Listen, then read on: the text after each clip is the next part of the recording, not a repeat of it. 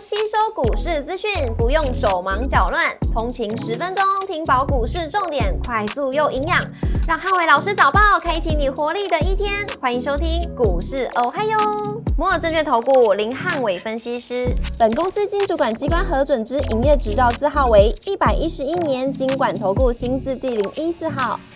大家早安，欢迎收听今日台股哦嗨哟。今日重点提醒，台股反弹补涨，量能是当中的关键。美股四大指数周二同创十五个月新高，银行股的财报跟微软是利多的关键。礼拜二美股由道琼指数上涨一点零六个百分点领涨四大指数，高盛上涨三点零八个百分点，跟联合健康上涨三点二九个百分点领涨道琼成分股。美股族群周二涨多跌少，科技、能源、金融、医疗保健、农粮跟必需消费类股领涨，那公用事业、房地产类股则逆势收跌。微软上涨三点九八个百分点，跟网飞上涨五点五个百分点，领涨科技股；摩根大通上涨六点四五个百分点，跟开拓重工上涨二点四七个百分点，领涨大型股。美国银行财报公布，多数优于预期，激励美国地区银行指数创下三个月以来新高。而且随着纳达克指数调整权重，科技巨头股的买盘稍见收手，那资金加速流向价值型的股票，也使得盘中美股的轮动加速。所幸 AI 两大龙头微软跟辉达股价双双创下历史新高，当中受惠到微软年度大会宣布 AI 的呃 Microsoft Office Copilot 的软体定价每个月是三十块的美元，也推升了美股相关的软体股全面性的走强。股市红灯亮出黄灯，美元反弹跟美债率持平，那反弹补涨量能是关键。台指盘后盘上五十一点做收，涨幅零点三个百分点。那台积电 ADR 则是下跌了一点五六个百分点。礼拜三大盘指数观察重点有三：第一个反弹的走势跟结算的转仓；第二个金融、绿能跟农粮股的表现；那第三个 AI 强势股能不能持续创高？礼拜三台股先看反弹的走势，美股续强，而且资金回流在持续当中。但因为周二创下波段高，也爆出今年最大量。那需要呃在盘中重新站回到一万七千三百点以上，才会有利整个多方的攻势扭转。那礼拜三是月期货跟选择权的结算，呃，特定法人在这个转仓空单到八月份的合约，那七月份合约是出现空单回补，所以要留意到八月份的逆价差不可以过度扩大。如果今天是八月份的逆价差继续扩大的话，那可能不利整个下半周台股的走势。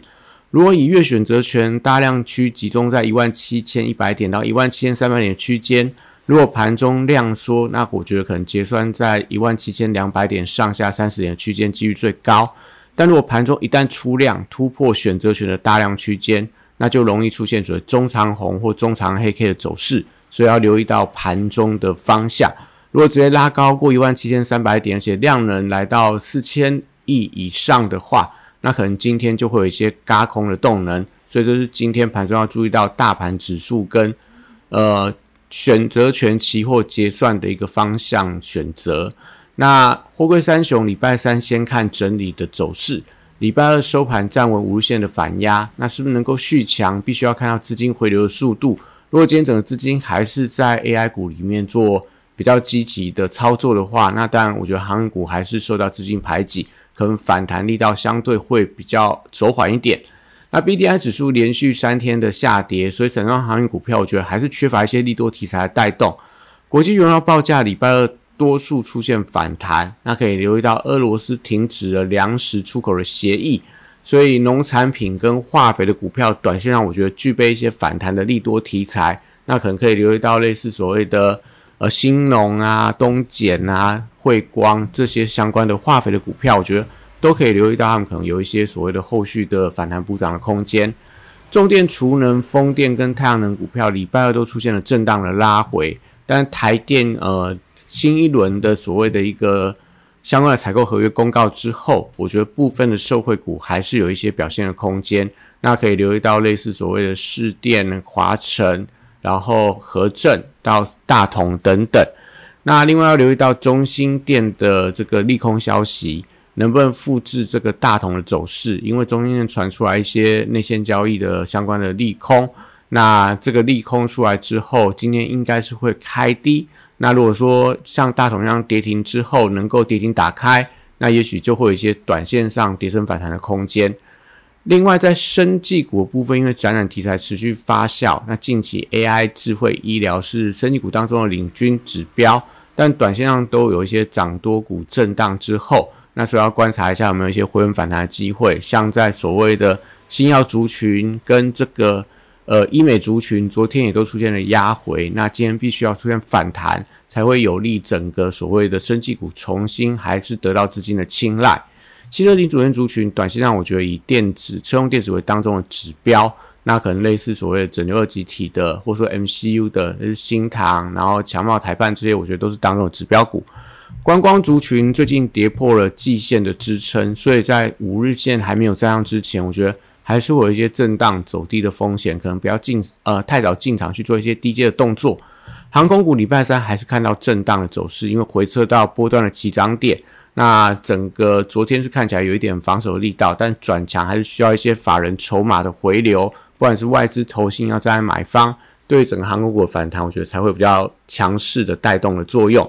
军工股的走势跟观光股相当类似，所以五日线还没有这样之前，我觉得如果对军工股有兴趣布局九月份的相关的国防展的题材的话，我觉得只能够用逢低分批承接去承接一些优质的股票。可能类似有一些基本面的，有一些有题材的，我觉得都是用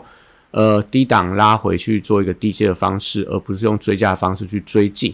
那金融股的部分，因为法人买气不断，所以还是今天礼拜三呃盘中指数能不能拉高挑战一万七千三百点的关键族群。